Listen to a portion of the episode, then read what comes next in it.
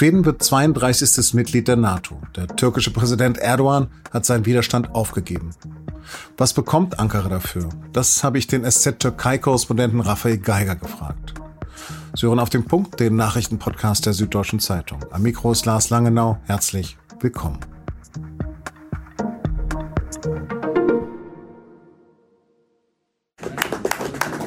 Nach monatelangem Gezerre haben sie schließlich in Vilnius am Montagabend die Hände geschüttelt. Der türkische Präsident Erdogan und Schwedens Ministerpräsident Kristersson.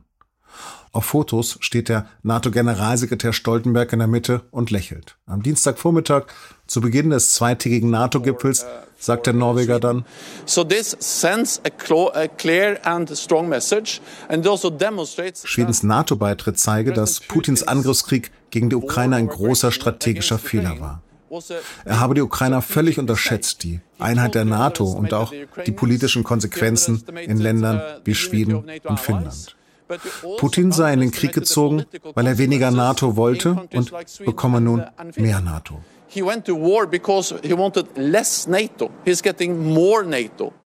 Für Schweden bedeutet das, dass das Land nach 200 Jahren seine Neutralität aufgibt. Ministerpräsident Kristersson spricht von mehr Sicherheit und von einem guten Tag für Schweden. Dass die Parlamente in Stockholm und nun auch in Ankara zustimmen, gilt als Formsache. Aber spannend am Weg dahin ist noch eine andere Sache. Da hat Erdogan plötzlich noch ein ganz anderes Fass aufgemacht. Also eins, das nicht mit Schwedens NATO-Beitritt zu tun hat. Er hat neue Beitrittsverhandlungen der Türkei in die Europäische Union verlangt. Zu welchem Preis also wird Schweden Mitglied des westlichen Verteidigungsbündnisses? Darüber habe ich mit meinem Kollegen Raphael Geiger in Istanbul gesprochen. Raphael, was mag denn das plötzliche Einlenken der Türkei bewirkt haben? Also über die genauen Gründe, was Erdogan da bekommen hat in äh, Vilnius, weiß man immer noch nicht so richtig genau Bescheid. Die türkischen Medien haben heute Morgen ihn als klaren Sieger gefeiert. Sie haben gesagt, er hat bekommen, was er wollte. Die halbstaatliche Nachrichtenagentur Anadolu hat ähm, auf vereinfachte Visa für türkische Staatsbürger in der EU hingewiesen, dass die Schweden sich in der EU für die Türkei einsetzen wollen. Aber was genau Erdogan für sich herausgeholt hat in Vilnius, das ist nicht klar. Ähm, ich glaube, man muss sein Einlenken im Sinne einer ja, Annäherung an den Westen insgesamt verstehen. Er sucht nach den Wahlen ganz eindeutig die Nähe zum Westen, gerade deutlich geworden durch den Besuch des ukrainischen Staatspräsidenten Zelensky in Istanbul, äh, bei dem sich Erdogan ganz klar auf die Seite der Ukraine gestellt hat, sogar eine NATO-Mitgliedschaft der Ukraine ja in den Raum gestellt hat und sich insofern von Russland, von Putin entfernt hat. Ich glaube, das ist in Wahrheit das wichtigste Signal, das man sieht äh, dieser Tage, dass die Türkei sich Richtung Europa, Richtung Westen orientiert. Bisher ist die Türkei natürlich als Vermittler auch aufgetreten. Wird es dann schwieriger für Ankara? Ich glaube, dass Erdogan gutes Gespür hat dafür, wie weit er sich vorwagen kann und auch ähm, wie stark er gerade ist und wie schwach zum Beispiel eben Putin ist. Er hat im Wahlkampf vor den Wahlen ähm, ja, sich sehr nah mit Putin immer gezeigt. Putin hat sich dafür bedankt, zum Beispiel in Form von ähm, billigem Gas. Er hat sogar Gaszahlungen der Türkei gestundet bis ins nächste Jahr.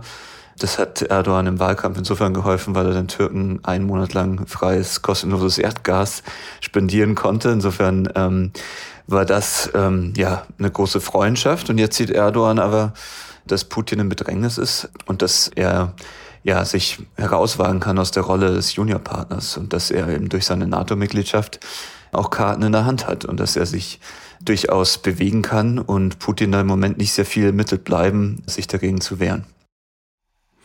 Obwohl ja noch nicht so viel bekannt ist, wie du sagst, aber es gab ja vorher ziemlich viele Forderungen, die auf dem Tisch lagen. Wie sieht's denn aus mit neuen F-16-Kampfflugzeugen für die Türkei?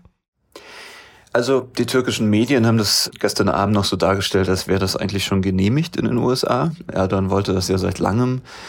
Und ähm, was man weiß, ist, dass ähm, Präsident Biden und auch das Außenministerium in Washington ihm diese Kampfjets eigentlich gerne geben würden. Es gibt aber im Kongress dagegen immer noch äh, Widerstand und die Zustimmung des Kongresses braucht Biden dafür. Sowohl von Republikanern als auch von Demokraten gibt es große Zweifel, ob man der Türkei diese Kampfjets verkaufen sollte. Laut Darstellung in Erdogans eigenen Medien ist das jetzt eigentlich schon durch. Ja? Also in der Türkei rechnet man offenbar damit, dass diese Kampfjets äh, verkauft werden. Das ist auch gut möglich. Ähm, es ist aber nicht so, äh, als wäre das jetzt schon wirklich gesagt und genehmigt. Mhm. Und im Vorfeld ging es natürlich auch um die kurdische Arbeiterpartei PKK in Schweden. Kannst du noch mal erklären, um was es da ging und was jetzt sich ändern soll in Schweden?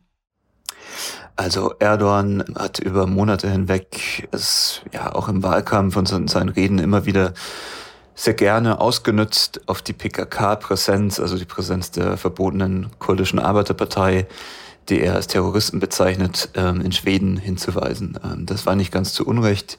Die PKK ist auch in der EU als Terrororganisation verboten und in Schweden, auch in anderen Ländern, aber in Schweden insbesondere, dürften sich PKK-Anhänger immer sehr frei bewegen, dürften demonstrieren. Das lag auch an einer nicht sehr engen äh, Terrorismusdefinition in Schweden, die Terroristen erst dann als solche bezeichnet hat, wenn sie wirklich Anschläge verüben in der Türkei hat man eine sehr viel weitere Definition, also schon zum Beispiel ja Propaganda, wie Erdogan sagen würde, für die PKK oder Finanzierung der Organisation werden als Terror gewertet und äh, Schweden hat dann ein neues äh, Terrorismusgesetz verabschiedet, das unter anderem eben Finanzierung unter Strafe stellt. Da ist auch vor einigen Tagen ein erster äh, Angeklagter in Schweden verurteilt worden.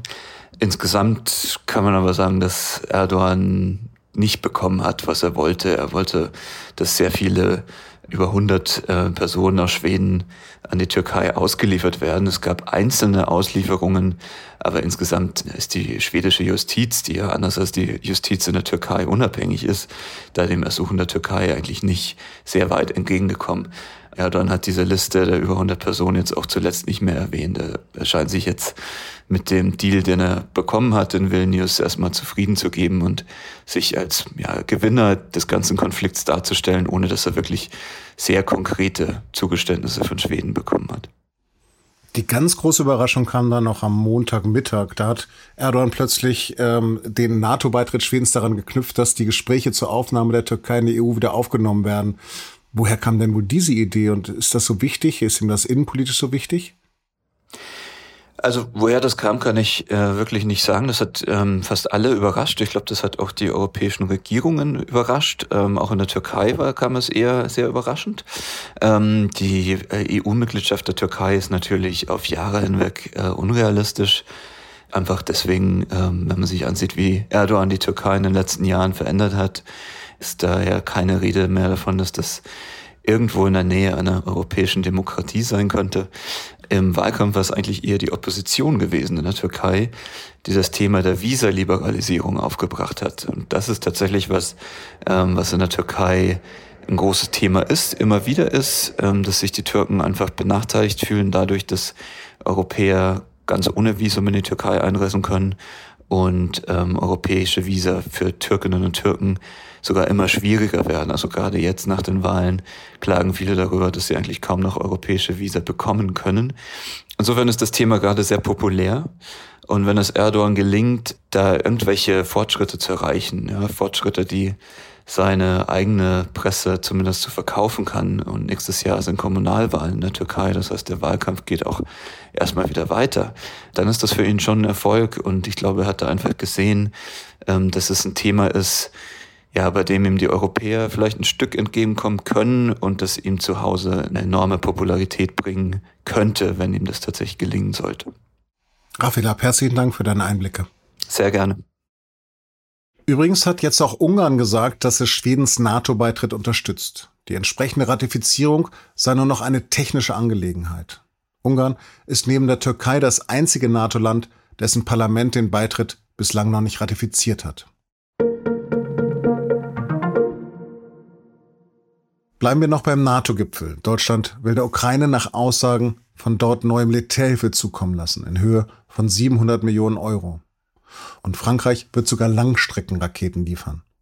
Die entscheidende Frage in Vilnius aber dreht sich um den NATO-Beitritt der Ukraine, den wir im Podcast am Montag thematisiert haben. NATO-Generalsekretär Stoltenberg spricht zwar von einer klaren positiven Botschaft an Kiew, aber nach übereinstimmenden Berichten wird es wohl keine Einladung geben. Wohl aber ein klares Verfahren, wie es zu einem Beitritt der Ukraine kommen könnte. Bei sz.de bleiben Sie auf dem Laufenden. Gewalt innerhalb von Familien und Partnerschaften nimmt zu. Das geht aus dem Lagerbericht Häusliche Gewalt hervor, der am Dienstag in Berlin vorgestellt wurde. Die Zahl der Fälle ist 2022 auf mehr als 240.000 gestiegen. Im Vergleich zum vorvergangenen Jahr ist das eine Steigerung von 8,5 Prozent. Der Lagebericht beruht auf Daten der polizeilichen Kriminalstatistik. Und da wird auch klar, dass die Gewalt männlich ist. 80 Prozent der Opfer sind Frauen, 80 Prozent der Täter Männer.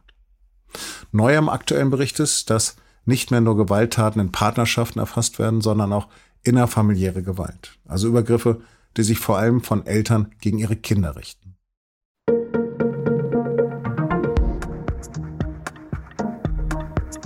Es gibt Themen, die schaffen es nicht in diesem Podcast, also in Auf dem Punkt. Aber die finden Sie in anderen SZ-Formaten, in der gedruckten Zeitung, online oder in unserer App. Nach 11.000 Jahren ist zum Beispiel das Erdzeitalter des Holozän beendet. Das Anthropozän hat begonnen. Um diese Studie von Geologen geht es in SZ vom Mittwoch. Oder um die hohen Wassertemperaturen im Golf von Mexiko und in der Karibik, den Amazon-Streik oder Viagra ohne Rezept. Aber welche Schwerpunkte wünschen Sie sich eigentlich von der Süddeutschen Zeitung? Also nicht nur von unserem Podcast, sondern auch hinsichtlich anderer Angebote. Was interessiert Sie besonders und warum? Geigen Sie uns Ihre Meinung und gestalten Sie mit, in welche Richtung wir uns entwickeln. Wir freuen uns, wenn Sie an einer Umfrage teilnehmen. Alle Infos dazu finden Sie unter sz.de-podcast-umfrage. Den Link dazu finden Sie auch in den Show Notes. Redaktionsschluss für Auf dem Punkt war angesichts der Hitze bereits um 15 Uhr. Wir gehen jetzt schwimmen. Produziert hat die Sendung Benjamin Markthaler. Danke fürs Lauschen. Auf Wiederhören.